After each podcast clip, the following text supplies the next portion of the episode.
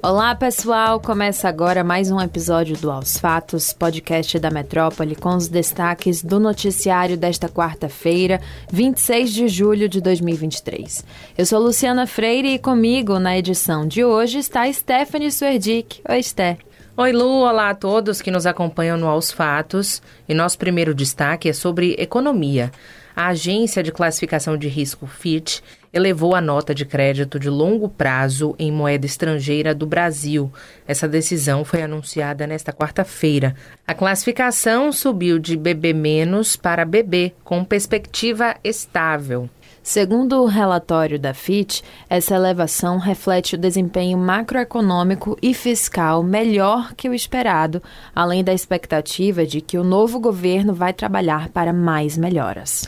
É, a FIT está entre as três agências de risco de maior visibilidade no mundo. Logo, a mudança funciona para o mercado financeiro como um termômetro das contas públicas brasileiras, evidencia a melhora na avaliação da agência em relação à capacidade do Brasil de honrar seus compromissos financeiros. O país havia sido rebaixado para o patamar BB- no ano de 2018, em meio à crise nas contas públicas e pela não aprovação, na época, da reforma da Previdência no governo de Michel Temer. O jornal Estado de São Paulo atribuiu resultado positivo às condições mais seguras da economia. Um dos pontos elencados que teria levado a isso seria o avanço da PEC do arcabouço fiscal, da reforma tributária e as melhores perspectivas no crescimento do PIB. Apesar disso, o periódico avalia que é apenas um bom começo e que esses avanços podem estar sujeitos a retrocessos. Já o jornal O Globo, em seu editorial, destacou que a meta do país precisa ser alcançar o selo de bom pagador, que é fornecido pela FIT. Segundo Sérgio Vale, economista ouvido pela reportagem, o desafio do governo para conquistar esse selo vai ser encontrar o meio termo entre estimular o crédito e manter o patamar da inflação controlado. Para isso, uma série de reformas, inclusive da organização administrativa do governo, governo será necessária. A revista Exame ressaltou que, acompanhada deste anúncio da FIT, o Brasil conquista um potencial de atrair novos investimentos estrangeiros, bem como reduzir o preço do dólar, o que pode levar mais empresas nacionais para o exterior. O texto ainda lembrou que, na próxima semana, o Comitê de Política Monetária, o COPOM, deve se reunir para avaliar a taxa básica de juros do país. O cenário deve colaborar para uma redução da Selic, que hoje se encontra em 13,75%. E ainda sobre economia, o ministro Fernando Haddad, do PT, voltou a defender nesta quarta-feira a taxação dos super ricos, aqueles investimentos de alto rendimento feitos em fundos exclusivos. O plano é incluir essa cobrança a partir do Come Contas, ou seja, cobranças semestrais sobre os rendimentos. A fala foi feita em entrevista ao jornal Metrópolis, quando Haddad ainda comentou sobre a aprovação de medidas de ajuste fiscal. O assunto agora é o caso Marielle. Depois da delação do ex-policial militar, Elcio de Queiroz, suspeito do atentado em que morreram a vereadora Marielle Franco e o motorista Anderson Gomes em 2018, abriu-se a possibilidade de que Rony Lessa também celebre acordo com a Polícia Federal para fornecer novas informações sobre o caso, segundo apurou o blog. Isso, é. Segundo o blog de Natuza Neri, uma fonte afirmou que a delação de Queiroz, que assim como Lessa está preso desde 2019, trouxe novos indícios robustos sobre a morte de Marielle, criando condições para que Lessa faça o acordo e dê novas informações sobre o crime. Como revelado pela colunista Bela Megali no jornal O Globo, Lessa já havia demonstrado interesse em fazer uma delação.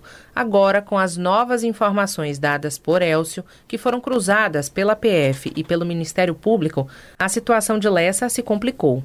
Nesse novo cenário, caso o acordo aconteça, ele deverá ter nível de rigor igual ou maior ao do celebrado por Elcio Queiroz, exigindo, por exemplo, que Lessa traga informações ou indícios novos sobre o mandante ou os mandantes do crime contra Marielle. Nós vamos acompanhar esse assunto. Agora, de olho na Rádio Metrópole, a coordenadora geral do Plan Serve, o Sistema de Assistência à Saúde dos Servidores Públicos Estaduais, Socorro Brito, descartou em entrevista qualquer possibilidade de privatização do plano. Em suas palavras, o plano serve a um patrimônio do servidor. Não tem como desfazer um plano desses porque é um plano da Bahia. Ainda segundo ela, o fato dos servidores da Prefeitura de Salvador terem o App Vida pode ser o motivo pelo qual surgiram rumores que os serviços do Plan Serve passariam a ser de responsabilidade do plano de saúde privado.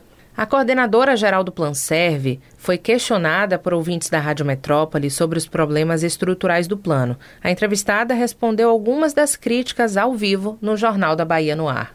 Como justificativa para a insatisfação dos clientes, a coordenadora afirmou que a população está adoecendo com maior frequência e que há uma sobrecarga no plano, que tem quase 500 mil contemplados. Socorro Brito disse ainda que não há plano no Brasil tão solidário quanto o Plan Serve. Eu estou numa condição de dizer o seguinte: o Plan Serve não é um plano que tem cunhos lucrativos. Toda a estrutura de arrecadação do Plan Serve vai para assistência. Então, um plano solidário. Ô Mário, numa idade de 60 anos, quanto seria um plano de mercado? Ah, não fale não, porque eu tenho 79, eu pago é. uma fortuna por um plano. E uma pessoa da sua idade, pagando ah, 100 reais para é. ser atendido no Santa Isabel, Hospital HBA, Hospital é. Português. Esse plano não é solidário. É. E não existe em nenhum lugar do país um plano com essa solidariedade.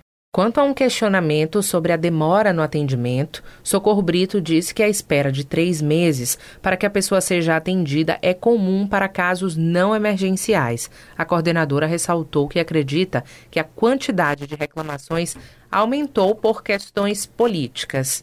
Vocês podem conferir a entrevista na íntegra no youtube.com barra portal Metro 1.